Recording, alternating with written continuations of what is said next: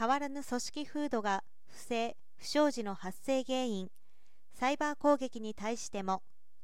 品質不正データ偽装会計不正法令違反に関する事件報道が字幕を驚かします。その度に日本の大手企業はどうしてしまったのかそんな低たらくで世界の有力企業とごしていけるのかサイバー攻撃等への対策や危機意識は十分備わっているのだろうかと思ってしまいます。今月7日デロイトは企業の不正リスク調査白書ジャパンフロードサーベイ2022-2024を発表しました。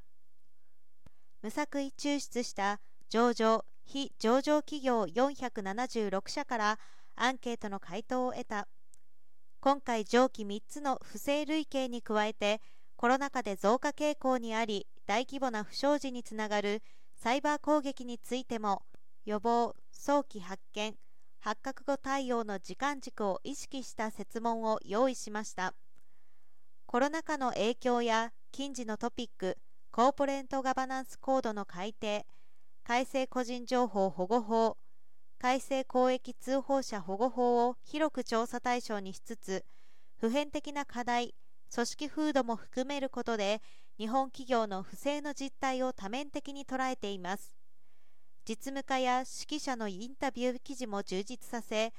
読者が自社の取り組みを他社と比較しながら具体的かつ多角的な観点から再検討できるよう工夫を施しているということです。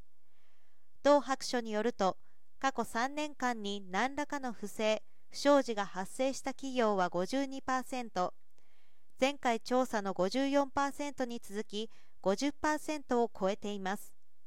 リモートワーク環境下での内部通報の微減などからも不正・不祥事が発覚しづらい状況が影響していると推察されます。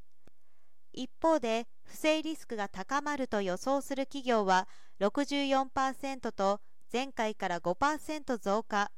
新しい働き方のもとサイバー攻撃や情報漏洩の増加を予想する企業は約6割に達し会計不正の発生予測も3割程度あります。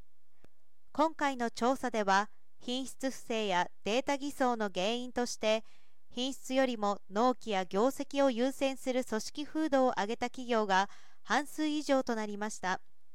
不正不祥事対策を担う部門の人材不足外部専門家やツールの活用不足などが指摘されています。